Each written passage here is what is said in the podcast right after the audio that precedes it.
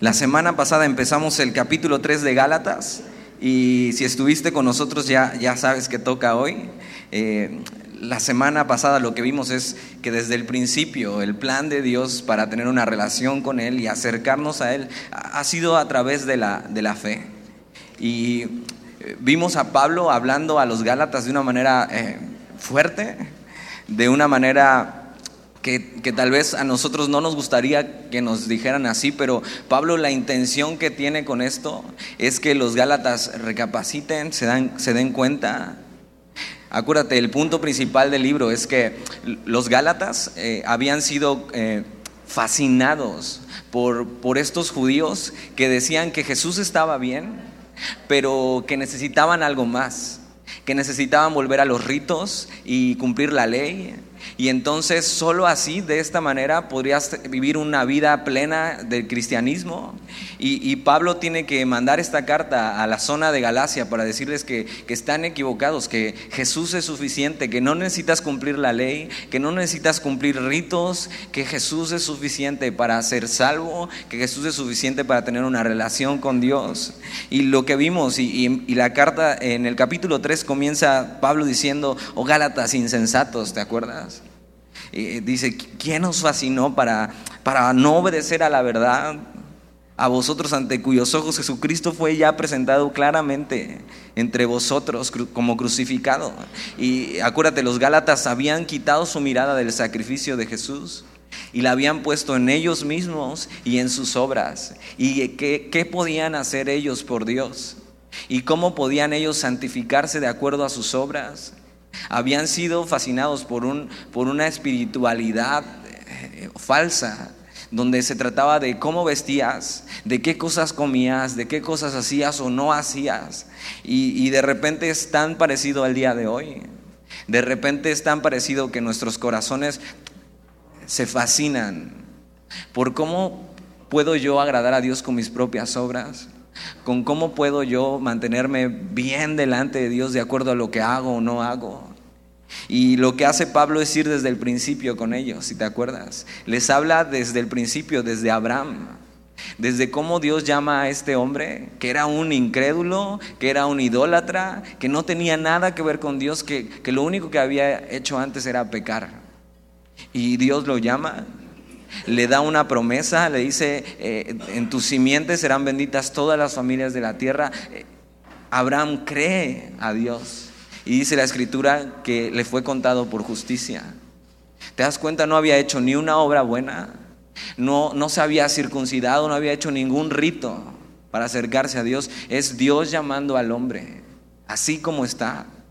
Y Dios llamando al hombre a tener una relación con Él.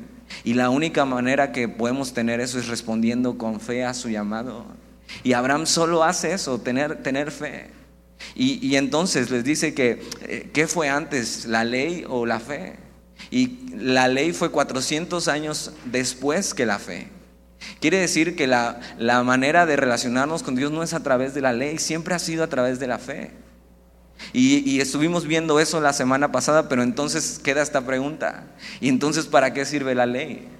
Entonces, ¿por qué existen los diez mandamientos y todos los ritos que, se hicieron, eh, los rituales que Dios reveló? ¿Sabías que son más de 600 mandamientos?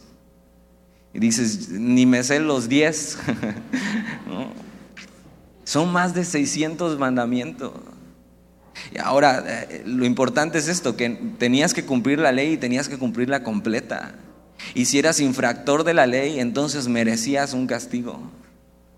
Y de repente queremos acercarnos a Dios de acuerdo a nuestras obras, qué tan buenos somos, cómo podemos vernos bien, cómo podemos hacer que parezcamos muy espirituales y, vamos a darnos cuenta que, que así no puede ser. Porque si somos infractor de una sola, entonces estamos condenados bajo la ley. Entonces, Gálatas capítulo 3, versículo 19. Entonces, ¿por qué la ley? Versículo 19. Y, Pablo mismo ah, plantea esta pregunta diciendo, entonces, ¿para qué sirve la ley? O sea, ¿por qué los mandamientos? ¿Por qué si siempre ha sido por fe? ¿Por qué Dios tuvo que mandar esto? Y entonces, eh, eh, grabarlo en, en, nuestros corazones, en nuestras conciencias, en nuestra mente, porque tal vez no te sabes los diez mandamientos completos, o sí, pero sabes que está mal y que no está mal. De alguna manera eh, eh, eso nos ha perseguido y, nos ha acusado delante de Dios. Y entonces, ¿para qué sirve la ley? Y dice Pablo, fue añadida a causa de las transgresiones hasta que viniese la simiente a quien fue hecha la promesa y fue ordenada por medio de ángeles en mano de un mediador. Bueno, lo primero que nos dice Pablo acerca de la ley es que la ley lo que, lo que nos hace saber es que somos culpables. La ley fue enviada para que sepamos que tú y yo somos culpables delante de Dios. Antes eh, ellos no conocían realmente a Dios o no conocían eh, el carácter de Dios. Y de acuerdo a la ley y a los mandamientos, Dios se revela y, muestra su estándar de vida. Muestra su estándar de quién es Él, muestra su santidad y muestra su gloria. Y a través de eso lo que nos está diciendo es que somos culpables. Esta palabra transgresiones también es la palabra infracciones. La ley nos está informando que tú y yo delante de Dios somos culpables y somos pecadores. Ese es uno de los propósitos de la ley, que tengas conocimiento delante de Dios, soy culpable. Es mostrar nuestra culpa delante de Dios, pero no solo eso, sino que va a mostrar nuestra necesidad de un Salvador. Si no conociera la ley, ¿cómo sabría que estoy cometiendo una infracción? ¿Alguna vez te ha parado el tránsito? Dice, no me toques ese tema. A mí eh, eh, hace unas semanas me paró por primera vez el tránsito. ¿Quieres que te cuente por qué?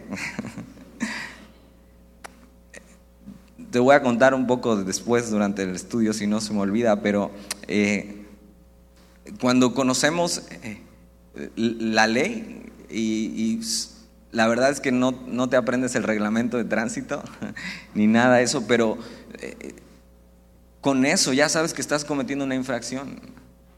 Tú sabes que eh, cuando el, el, semáforo está en ámbar, dices, tienes que acelerar más rápido. no, dice que tienes que frenar. Y, y eso puede causar una infracción. Entonces, e, e, ese tipo de cosas son las que Dios quería grabar en nuestras conciencias y en nuestros corazones con la ley. Saber, estás cometiendo una infracción, estás siendo transgresor de la ley y delante de Dios eres culpable. Eh, vamos a ver, y Pablo va a tratar de explicarnos o va a explicarnos eh, que la ley nunca tenía la intención de salvarnos, sino la ley nos declaraba culpables. Nos decía, has cometido esta infracción delante de Dios, has roto los mandamientos de Dios, eres culpable delante de Él. Es, es, informativa la ley. No, no transforma, solo informa. Dios quiere que sepamos que, que hemos sido rebeldes contra Él. Dios quiere que tengamos conocimiento del daño y las consecuencias del pecado. ¿Cuántas cosas no hacemos tú y yo solo por, por temor a las consecuencias? ¿Cuántas leyes, incluso civiles, no, no rompemos solo por temor a las consecuencias? De esta manera era que obraba la ley. Nos mantenía ahí, sabiendo si rompes la ley va a haber una consecuencia pero nunca tenía la intención de acercarnos a Dios, ni tenía la intención de relacionarnos con Dios a través de eso, sino que eso, sabernos culpables delante de Dios, nos hiciera voltear a Él y buscar una solución y una salida. Y Él mismo nos iba a dar la solución, la salida. Dice eso. Eh, entonces, ¿para qué sirve la ley? Fue añadida a causa de las transgresiones, hasta que viniese la simiente. O sea, la ley está esperando a la promesa nos está frenando y nos está diciendo, eres culpable y está apuntando a lo que sigue. Hasta que viniese el cumplimiento de esta promesa que Dios le hizo a Abraham de que en su simiente, o sea, uno, Jesús, Serían benditas todas las familias de la tierra y habría salvación, perdón de pecados. Entonces la ley está esperando eso. Y dice, y fue ordenada por medio de ángeles en mano de un mediador. Según las tradiciones judías, la ley que fue dada a Moisés fue entregada por ángeles. Versículo 20. Y el mediador no lo es de uno solo, pero Dios es uno. Eh, estuve leyendo mucho acerca de este pasaje, de este versículo, el versículo 20. Dicen que hay más de 250 comentarios acerca de este, eh, de este pasaje, que es uno de los pasajes más oscuros del Nuevo Testamento. Pero eh, lo que está queriendo decir aquí es, esta idea, el, un mediador se pone entre las dos partes y, y, Moisés no era el mediador entre Dios y, la, y los hombres, sino Moisés simplemente era el representante de los hombres delante de Dios y Dios usó a, su ángel. El ángel de Jehová fue el que le entregó las, los mandamientos. Él mismo fue el mediador y con Jesús, e, e, Él mismo se hace el mediador entre Dios y los hombres. Y, eso es que habíamos ofendido a Dios, les dimos la espalda, estábamos destituidos de la gloria de Dios. La ley nos muestra nuestro problema con Dios y Dios mismo viene a resolver ese problema que teníamos con Él. Nosotros le ofendimos y Dios mismo vino a, a entregarse por nosotros y a ser este mediador entre tú y Él para reconciliarnos otra vez con Él. Versículo 21. Y hace otra pregunta, dice, luego la ley es contraria a las promesas de Dios. Ok, ya sé que la ley lo que me quiere decir es que soy culpable, que delante de Dios soy culpable, soy pecador, me muestra que he sido transgresor, que he cometido eh, una infracción delante de Dios y que eso me merece las consecuencias que la ley dice. La paga del pecado es la muerte. Pero no solo eso, sino que sé que la ley, aunque me informaba que soy culpable, me está apuntando a que yo voltee los ojos a Dios, a su promesa, a Jesús. Y entonces luego la ley es contraria a las promesas de Dios. Pablo resuelve, en ninguna manera. O sea, la ley y la fe no se contradicen, no son, no son rivales. No es, puedo ser salvo por la ley o puedo ser salvo por la fe.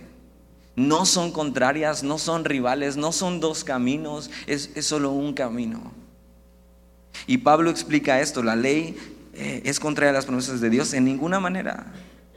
Mira lo que dice, porque si la ley dada pudiera vivificar, o sea, dar vida, vida espiritual, vida abundante, vida eterna, si tuviera esa intención, si hubiera la posibilidad de que tú fueras salvo por cumplir las ordenanzas de Dios y por tu propia justicia y por lo bueno que eres y por las ganas que le echas, si hubiera una posibilidad, se diría, pero no hay ni una posibilidad.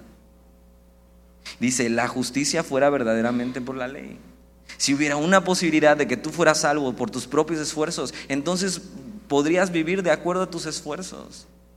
Y entonces Dios te diría, qué bueno eres, hijo. Qué bueno eres, pásale.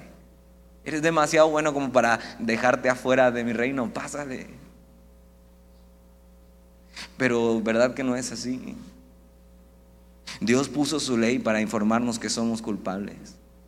Y la ley no solo no es contraria, sino, sino que son ordenanzas. Ahora, la ley tampoco es mala. Porque entonces puedes salir de aquí enojado con la ley y arrancar el, retrato que tienes en tu casa de los diez mandamientos. La ley no es mala. La ley en sí no es mala. La ley lo que nos muestra es del carácter de Dios. La ley en sí nos está diciendo, no hagas esto porque, porque te vas a hacer daño tú y vas a hacer daño a otros. No vivas de esta manera, vive de acuerdo a esta otra. Vive de acuerdo a las ordenanzas de Dios, te conviene. Mira, la paga del pecado es la muerte. La ley no es mala ni es contraria a las promesas de Dios. Pero lo que vamos a ver es que sí, la ley nos mete a un lugar. Y es que esta idea como eh, nos va a ser mostrada como una cárcel. Ahora, hay a quien le gusta vivir así. Su vida de acuerdo a leyes, ordenanzas, y, son más como simplemente eh, tratando de obedecer y cumplir. Mira, a mí dime qué hacer y ya con eso. Pero delante de Dios no puedes vivir así porque tus obras son malas. Delante de Dios no puedes ser vivificado por tus propias obras. No podía ayudarnos ni podía salvarnos. La ley era algo pesado, imposible de mantener. Sabes que las normas y las reglas no son la competencia de la fe, sino que la ley, las normas y reglas tenían este propósito. Versículo 22. Mas la escritura lo encerró todo bajo pecado. O sea, la ley lo que hace y lo que nos muestra es que estamos prisioneros. La escritura lo encerró todo bajo pecado para que la promesa que es por la fe en Jesucristo fuese dada a los creyentes. Entonces imagina la ley como esto también, como si estuvieras dentro de una celda y cada barrote fuera un mandamiento de Dios. Por ejemplo, no tendrás dioses ajenos. dices, eh, pues ya tiré mis, este, mis, mis estatuas, mis imágenes, pero y el dinero y las cosas a las que inclinamos nuestro corazón. No te harás imagen y semejanza de lo que está en el cielo y en la tierra. dices, Ahí está otro barrote. No te inclinarás a ellas, nunca. Y dices, no, sí iba, de rodillas. Iba.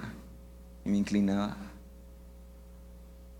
No tomarás el nombre de Dios en vano. Cuando, has hecho, te, te lo juro. Otro barrote más. Solo estoy diciendo los diez mandamientos, no voy a decir los seiscientos. Guardarás el día de reposo, un día exclusivo solo para Dios, para tener comunión con Él. Dices, bueno, eso creo que no, estoy tan mal, pero ahí, ahí viene uno, te va a gustar. Honra a tu padre y a tu madre. Otro barrote más. No matarás. Dices, no, nunca lo he hecho, pero en tu corazón no adulterarás. dices, no, nunca lo he hecho y en tu corazón. No hurtarás. No hablarás falso testimonio. No codiciarás todo lo que es de tu prójimo, de tu vecino, de tu amigo. ¿Te das cuenta? La ley no puede salvarnos. En este momento, estos así solo los diez mandamientos nos está apuntando. ¿Eres culpable? Y estás, estabas encarcelado por eso. Cada mandamiento era un barrote que me impedía salir de ahí, me tenía guardado, me tenía encarcelado. Por eso Pablo dice en el versículo 22, mas la escritura lo encerró todo bajo pecado. Y la ley, la intención que tenía era mantenernos ahí, sabiendo que somos pecadores, sabiendo que, que nadie podía ayudarnos más que Dios. ¿Por qué? Porque la ley estaba esperando a la promesa que es por la fe en Jesucristo. Ahora tienes dos opciones, o mueres en esa cárcel condenado, o corres al único que puede librarte, a Jesús. Y ellos ya habían sido librados de eso por Jesús. Ya habían sido librados de, la ley por, por, la promesa que fue dada a los creyentes por Jesús, pero parecía que querían seguir viviendo bajo esos, atrás de esos barrotes. Debemos de tener cuidado de haber sido libres ya por la fe en Jesús, pero de repente nosotros mismos encerrarnos para tratar de vivir una vida que de acuerdo a nuestros propios esfuerzos con, con Dios. Y es como si nos metiéramos a esta cárcel. Ahora es una cárcel donde no podías fugarte como el Chapo. La única manera de escapar de la ley es, es por la fe en Jesús. Ahora, ¿por qué querer vivir por mis esfuerzos y obras delante de Dios? ¿Por qué? Si, si me he dado, ahora veo, la ley me hacía culpable, la ley me, hace prisionero. Y una buena pregunta para ti es, ¿dónde estás tú hoy? ¿Dónde estás tú hoy si estás eh, aún tras esos barrotes, tratando de vivir una vida eh, y una relación con Dios de acuerdo a obras y de acuerdo a cumplir con Él y de acuerdo a qué tan bueno eres y a tu propia justicia? Si estás encarcelado o ya has sido libre por la fe en Jesús. Tal vez es la primera vez que vienes y has tratado de vivir así. Y hoy tienes que saber que no puedes vivir así. La única manera de salir de ahí y ser libre y ser perdonado y tener una relación con Dios es a través de la fe. Versículo 23. Pero antes que viniese la fe estábamos confinados bajo la ley, encerrados para aquella fe que iba a ser revelada. Ahora Pablo presenta la ley como un, como un custodio ya la presentó como, como una cárcel, pero ahora la presenta como un custodio, alguien que te está cuidando dentro de la, la cárcel mientras estás preso. Y entonces dice eso, pero antes que viniese la fe, ahora sabemos que siempre ha sido por fe, desde antes que la ley viniera, pero esta idea es de antes del, del acontecimiento definitivo de la fe, o sea, la venida de Jesús. Antes de que Jesús viniera, estábamos confinados bajo la ley. O sea, éramos convictos y la ley era como un custodio protector. De alguna manera la ley nos cuidaba. La ley nos, nos, cuidaba mostrándonos el corazón de Dios, una correcta manera de vivir, lo que es bueno y malo. La ley hoy en día es una base civil para la sociedad. Cada vez eh, menos, porque cada vez hacen leyes eh, y aprueban leyes que van en contra de esto, pero, pero ha sido una base civil durante todo el tiempo de la humanidad. Y está diciendo esto, antes de que viniese Jesús estábamos así, como un custodio protector, la ley nos cuidaba, nos mantenía ahí, antes de que apareciera Jesús en nuestra vida, eh, eh, estas cosas estaban en nuestra cabeza y en nuestra conciencia, diciéndonos esto es bueno y esto es malo. Antes de ser salvos por la fe, nos estaba preparando la ley para venir a Jesús.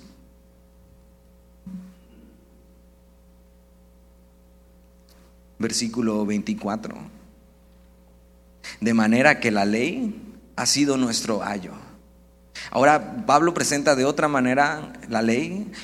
Esta palabra es en el original, en el griego es pedagogos. ¿Hay algún pedagogo aquí? No levantes tu mano.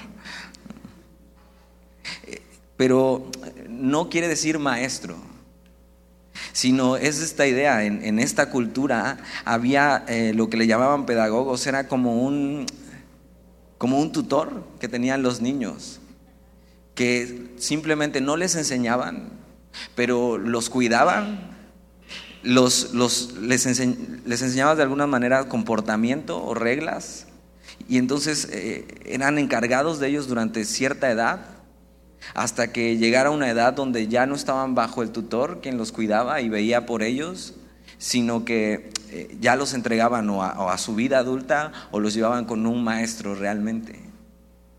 Entonces, Pablo presenta así la ley como un cuidador. De manera que la ley ha sido nuestro ayo. Pero mira la idea de, tener un cuidador, dice, para llevarnos a Cristo. La ley tiene la intención de llevarnos a Cristo. A fin y el fin de que fuésemos justificados por la fe.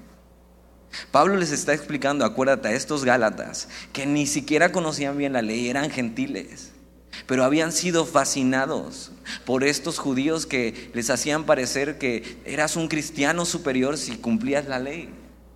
Si de acuerdo a tus propias obras querías vivir y, agradar a Dios de acuerdo a tus obras. Pablo dice, miren, se dan cuenta, ni conocen bien la ley, pero la ley, la intención que tenía, era un cuidador que nos llevaba a Cristo. No tenía la intención de salvarnos, era ver nuestra necesidad de un Salvador. Es ver que nosotros no podíamos acercarnos a Dios y buscar eh, una mayor justicia que la que Jesús tiene. Este cuidador y este pedagogo lo que hacía era supervisar a un niño, era responsable de su bienestar, de su bienestar moral, de su bienestar físico. Normalmente era un esclavo, un esclavo que cuidaba de ellos. En las mejores familias había estos eh, pedagogos que vigilaban a los niños, su comportamiento. Y mira cómo la ley hizo esta función en nosotros. La ley nos vigiló hasta que llegamos a Cristo. La ley no nos enseñó quién era Dios y, no nos enseñó a cómo caminar con Él, pero sí nos enseñó y nos, nos vigiló hasta llegar a Cristo, quien sí es el Maestro. Y, y, Cristo como Maestro sí nos enseña cómo vivir y cómo caminar y cómo, cómo ponernos delante de Dios a través de la fe. La ley solo vigilaba la conducta, no podía cambiarnos, pero, pero Jesús sí puede cambiarnos. Versículo 25. Pero venida la fe, ya no estamos bajo ayo. ¿Te das cuenta? No es la fe más qué puedo hacer yo por Dios, sino es una vez venida la fe, una vez que has creído en Jesús, una vez que Jesús ha llegado a tu vida, ya no estás bajo la ley. Cristo es el final de la ley para los creyentes. Cristo es el final de la ley para los creyentes y, es el final de tratar de vivir agradando a Dios por mis obras. Mi manera de relacionarme con Dios ya no está basada en lo que yo pueda hacer o lo que no pueda hacer, está basada en mi fe en Jesús. ¿Te das cuenta? Eso es muy liberador. Porque cuando estamos tratando de vivir una vida que agrade a Dios por nuestras obras, no solo es cansado, sino es imposible. Puedes tener una buena semana, pero la siguiente semana donde la riegas te sientes horrible. Y Pablo está explicando, no pueden agradar a Dios de acuerdo a eso, agradan a Dios de acuerdo a su fe en Jesús. Pueden relacionarse con Dios y acercarse a Dios de acuerdo a su fe en Jesús la, venida de Jesús a tu vida es el final de la ley. Hemos sido justificados por el Maestro. Y en ese momento el pedagogo que nos cuidaba es despedido. Por la fe nos sentamos tú y yo en la escuela del Maestro para ser transformados por su Espíritu.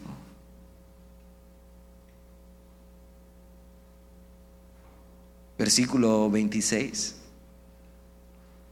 Y, me encanta esto porque esto no podía hacerlo la ley.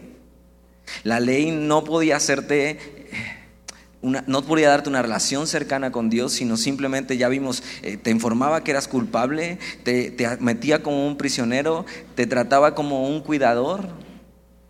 Pero la fe, mira lo que hace, pues todos sois hijos de Dios por la fe en Cristo Jesús.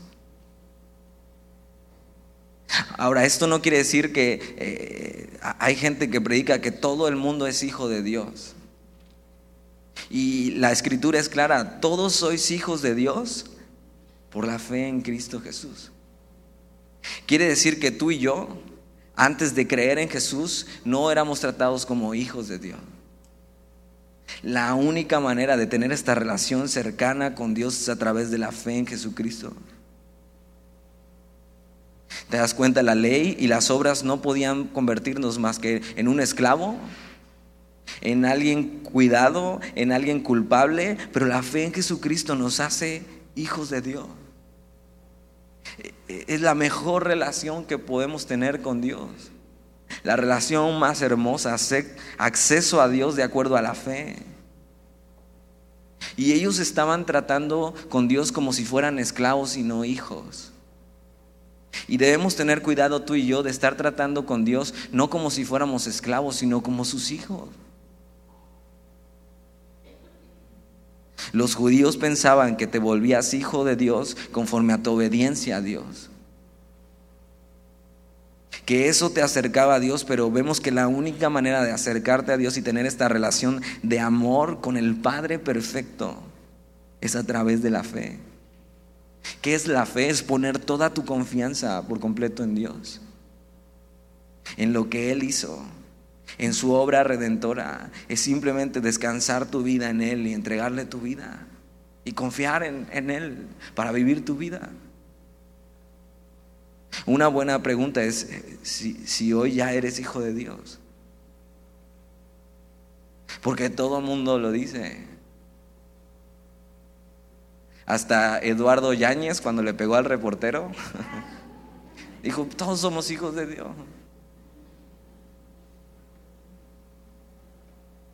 Todos somos hijos de Dios por la fe en Cristo Jesús. ¿Te das cuenta? Esta relación hermosa con Dios la obtenemos no a través de tratar de agradarlo por nuestras obras, sino a través de la fe. Pero a veces tú y yo estamos tratando con Dios como si fuéramos esclavos. Versículo 27.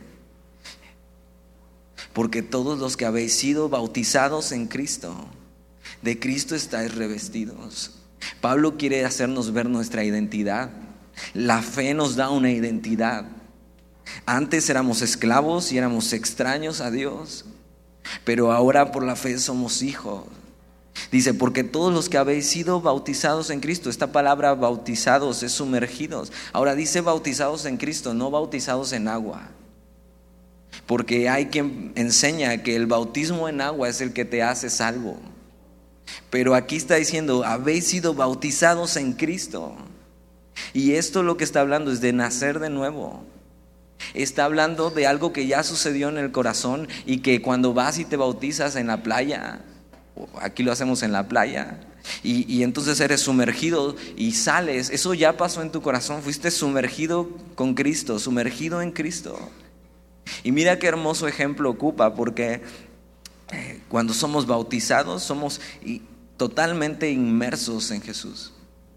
Ahora, no somos solo salpicados así. ¿Te acuerdas cómo te hicieron de chiquito? No somos salpicados de Cristo.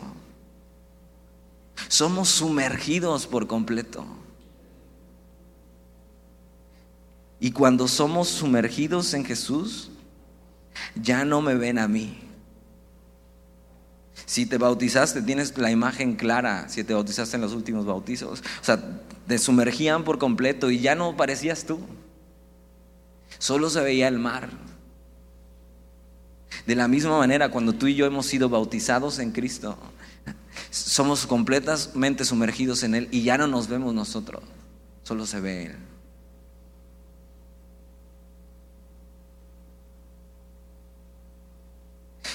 Y Pablo está apelando a nuestra identidad por la fe. Nuestra identidad en Jesús ahora es que somos hijos y hemos sido esos sumergidos en Él.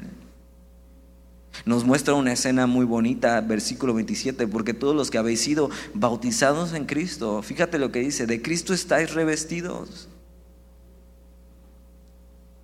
Quiere decir que cuando tú y yo venimos por la fe a Jesús, tenemos esta relación de padre e hijo. No solo eso, sino que somos revestidos, o sea, nos viste de su justicia, nos viste de la identidad de Jesús, nos viste de su amor, nos viste de su gracia. Cuando Jesús te ve a ti y te ve a mí y me ve a mí, ya no está viendo al pecador que era culpable, que estaba tras los barrotes, que la ley lo acusaba, está viendo a su hijo. Es como si estuviera viendo a Jesús cuando te ve a ti. Está complacido de verte. Dices, ¿cómo? No sabes lo que hice esta semana. No sabes cómo chafía esta semana en mi caminar con el Señor. Dios cuando te ve, si has puesto tu fe en Jesús, si has sido sumergido en Cristo y si de Cristo estás revestido, Dios cuando te ve, ve a su Hijo.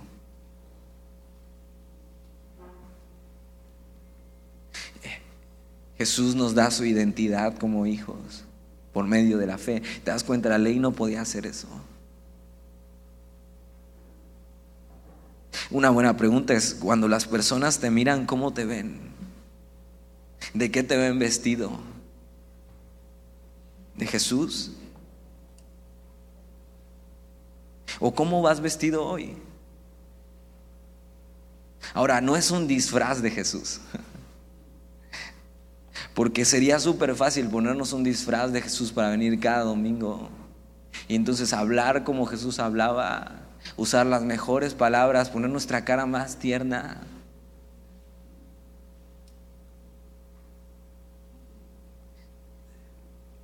Creo que hay muchas personas que no se revisten, no están revestidos de Jesús, sino están disfrazados de cristiano. Pero los que hemos creído en Jesús y hemos sido bautizados en Cristo, estamos revestidos de Él. O sea, su justicia, su gracia, su amor, su dignidad. Entonces vistámonos de Cristo si hemos sido salvos por la fe, una conciencia digna de Él. Y vivamos de acuerdo a eso, de, de, acuerdo a lo que hemos sido revestidos.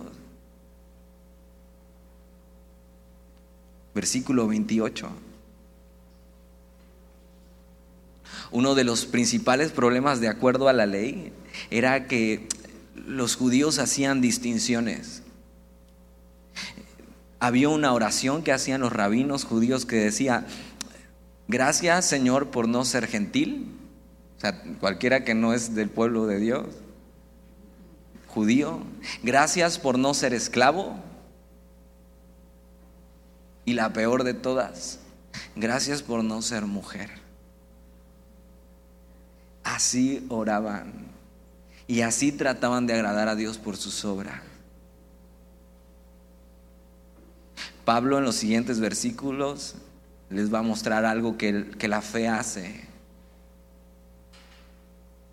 El problema en ellos era que hacían distinciones, sintiéndose más espirituales o de mayor valor por sus obras. Versículo 28.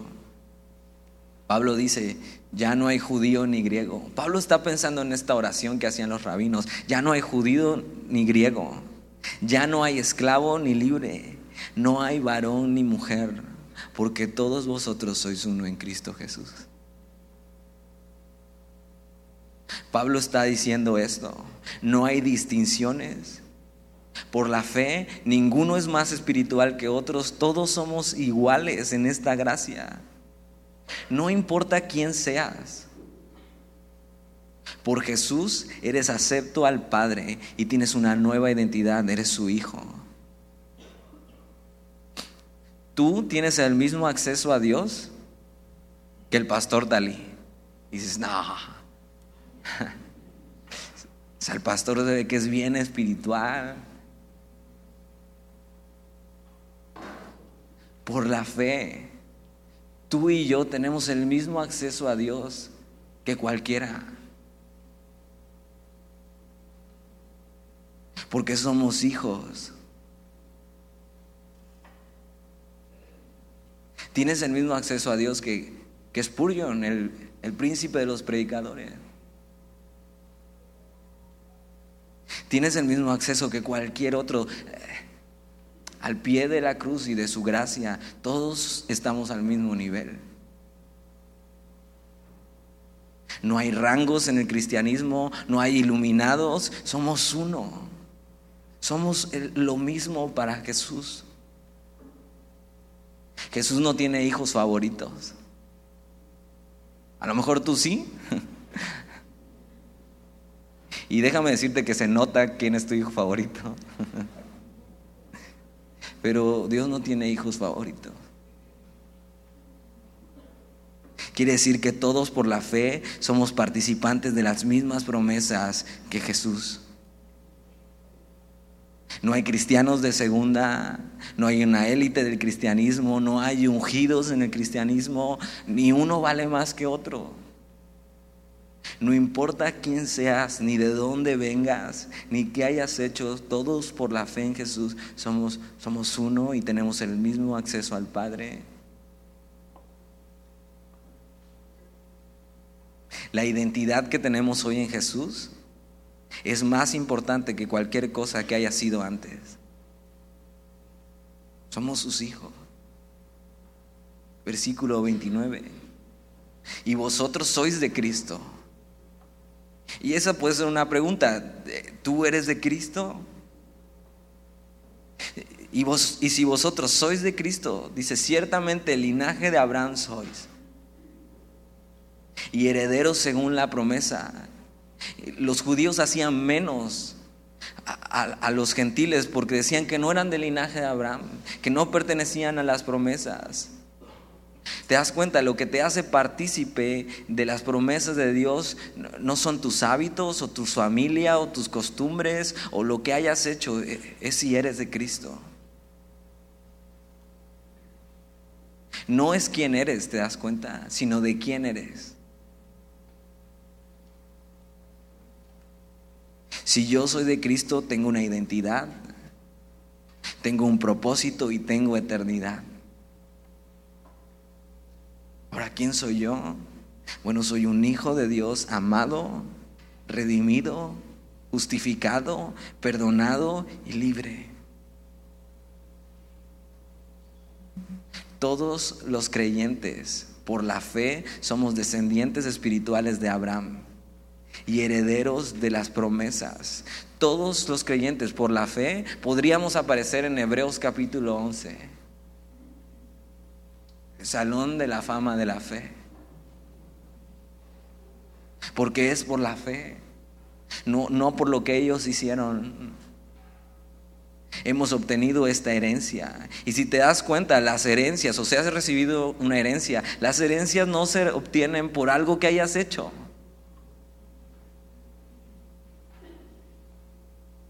No, no se obtienen porque las merezcas. Las herencias se obtienen por gracia.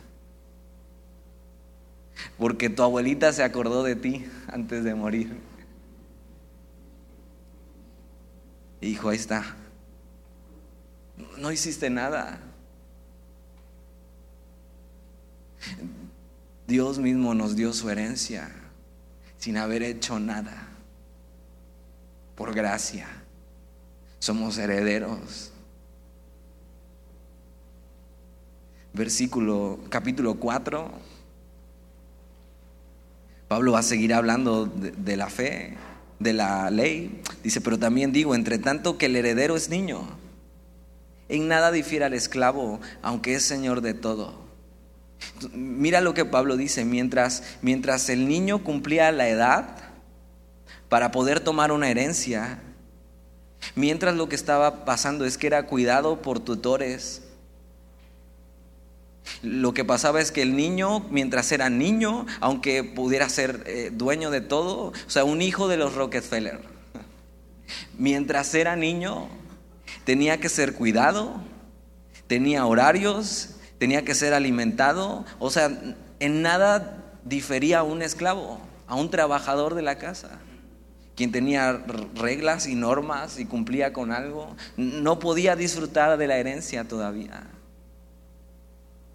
legalmente era dueño de todo, pero no podía disfrutar de nada. Versículo 1 dice, pero también digo, entre tanto que el heredero es niño, en nada difiere al esclavo, aunque es señor de todo. Versículo 2, sino que está bajo tutores y cuidadores hasta el tiempo señalado por el Padre. Esto pasaba en la cultura romana, que eh, el niño era cuidado por estos tutores o pedagogos, hasta que el Padre dijera, hasta aquí ya ese niño ya no es cuidado por eso, sino ahora empieza a ser heredero de todas las cosas y empieza a disfrutar de esta herencia. Esto es lo que pasaba con la ley. Antes de que viniera la ley, antes de que viniera eh, Jesús y ser mostrado y revelada la fe en él, ellos caminaban en la ley y no había diferencia entre ser hijo y esclavo, porque aún no disfrutaban de la herencia, pero una vez que Jesús viene, quiere decir hasta que el Padre señala, ellos empiezan a disfrutar de la herencia, hasta que Dios quiso. Esta historia es igual a la tuya y a la mía. No podíamos acercarnos a Dios por nuestras obras hasta que, hasta que el Padre señaló el día, hasta que Jesús vino a nuestra vida. Y entonces fuimos metidos y, disfrutar, y empezamos a disfrutar de la herencia. Pablo está explicando eso. Un niño mientras es niño tiene que ser cuidado y aunque es heredero de todo, es tratado igual que cualquier otro. La ley era este tutor que nos entrenaba, versículo 3, así también nosotros. Cuando éramos niños estábamos en esclavitud, ¿te das cuenta? Bajo los rudimentos del mundo. Antes de que Jesús llegara a nuestra vida, tú y yo vivíamos como esclavos en los rudimentos del mundo. Esta, esta idea es eh, de acuerdo a las costumbres y tradiciones de los hombres. Antes de que Jesús llegara a nuestra vida, nosotros vivíamos como esclavos de acuerdo a, a, los rudimentos de este mundo, a este sistema de valores, vivíamos de acuerdo a esta cosmovisión. Ahora, ¿qué enseña el mundo en cualquier religión y en cualquier cultura?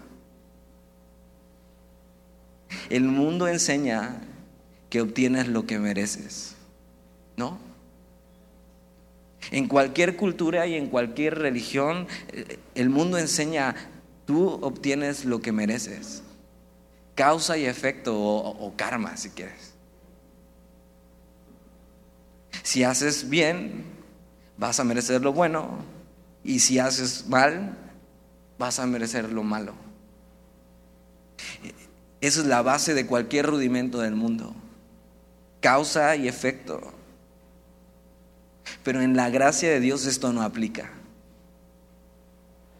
Nosotros antes vivíamos bajo los rudimentos del mundo, pero la gracia de Dios es que Dios no trata conmigo de acuerdo a lo que merezco.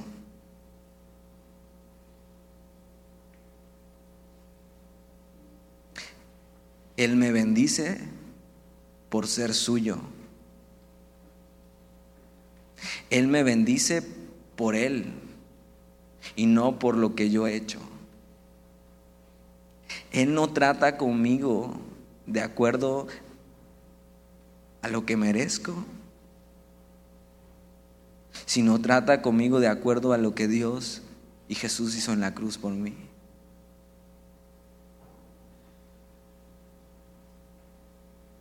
Estábamos esclavos en los rudimentos del mundo, pero la gracia de Dios llegó a nuestra vida por la fe en Jesús y ahora Dios nos trata como hijos y no nos da lo que merecemos, sino abre su mano para bendecirnos.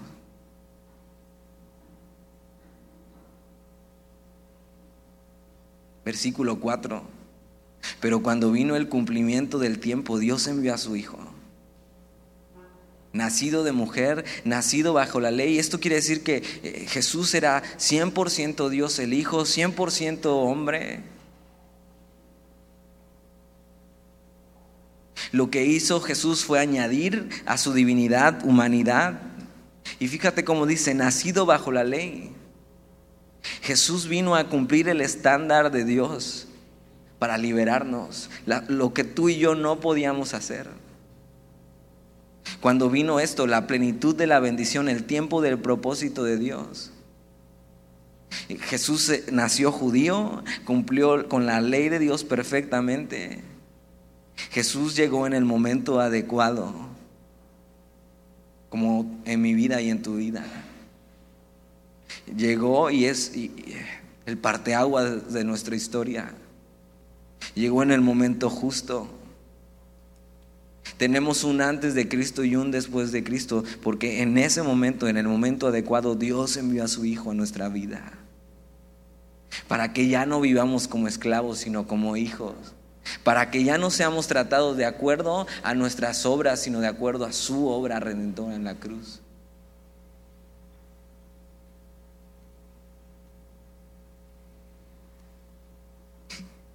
Versículo 5 para que redimiese a los que estaban bajo la ley. Esta palabra redimir es pagar el rescate. ¿Te acuerdas? La ley nos había encarcelado. Para que redimiese a los que estaban bajo la ley. Y estar bajo la ley significa estar bajo maldición o bajo sentencia.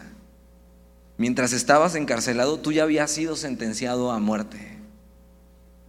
Pero Jesús nos redimió, dice, para que redimiese a los que estaban bajo la ley, a fin de que recibiésemos la adopción de hijos.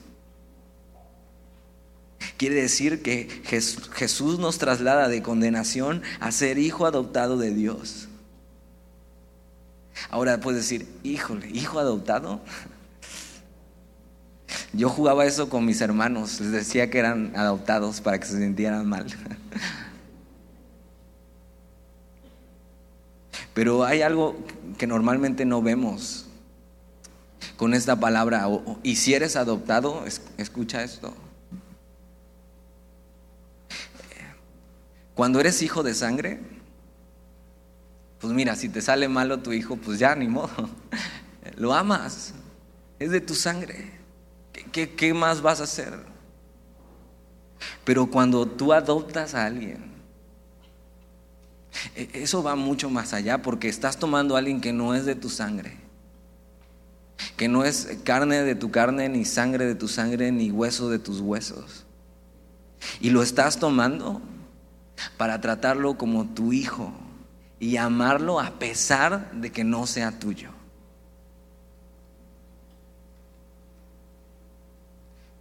Dios, a través de Jesús, nos redime y nos saca de la cárcel.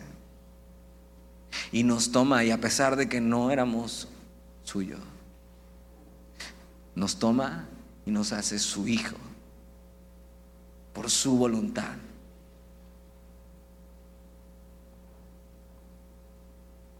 ¿Te das cuenta? Dios nos ha adoptado como hijos. Decidió hacerme su hijo, me amó aun cuando yo era enemigo suyo. Me escogió para ser para ser su hijo. Me hace parte de su familia. Y entonces puedo tener esta relación con él. No una relación de acuerdo a lo que yo puedo hacer, una relación de acuerdo a lo que él hizo.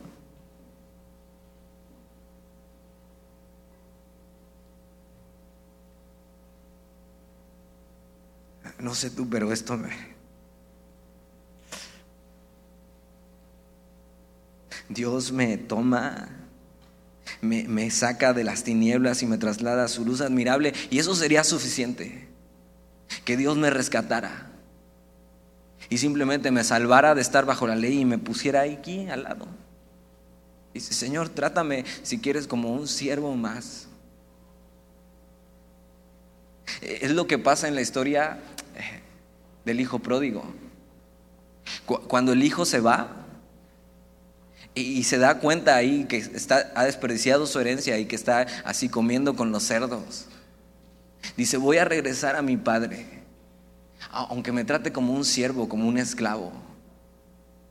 Le voy a decir que, que me deje trabajar nada más, pero quiero regresar a mi padre.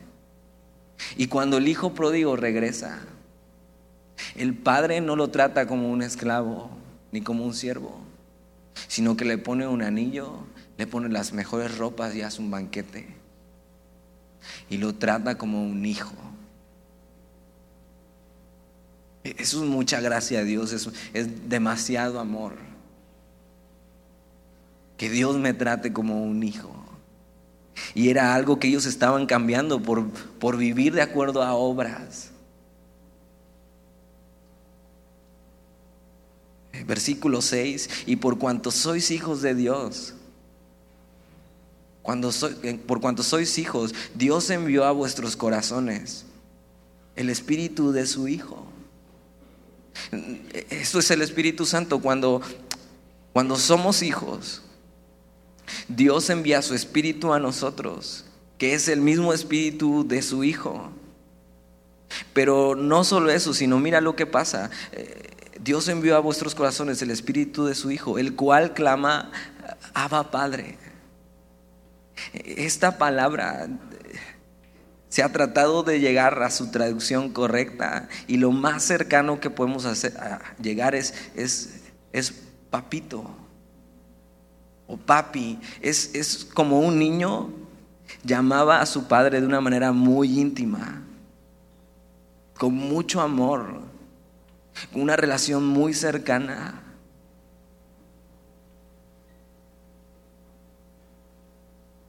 Y Dios hace eso, nos toma como hijos, envía su Espíritu Santo a nuestras vidas.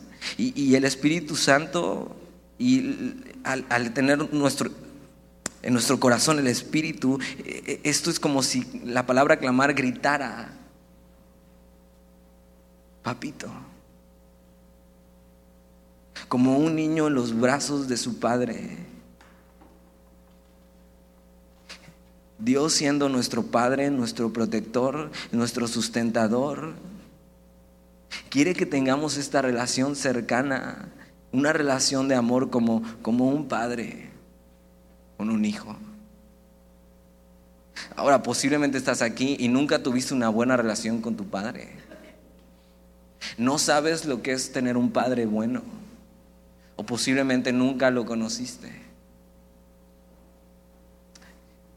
No importa. Hoy, por la fe en Jesús, tienes un Padre bueno, perfecto, amoroso, que nunca se va a ir. Él te toma en sus brazos y puedes tener esta relación y, y clamar a Él como un Padre.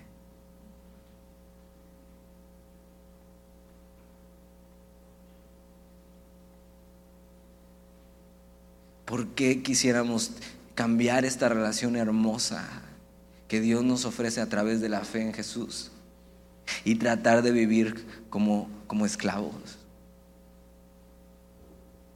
Versículo 7 y vamos a terminar con esto. Así que eh, ya no eres esclavo. Mira, si no entendiste nada de lo que dije, quédate con esto.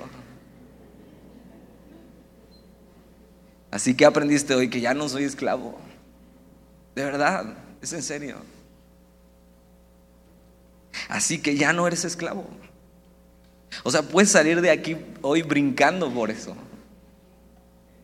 Ya no soy esclavo y ya no me acerco a Dios como si fuera un esclavo, de acuerdo a mis obras. Así que ya no eres esclavo, sino hijo.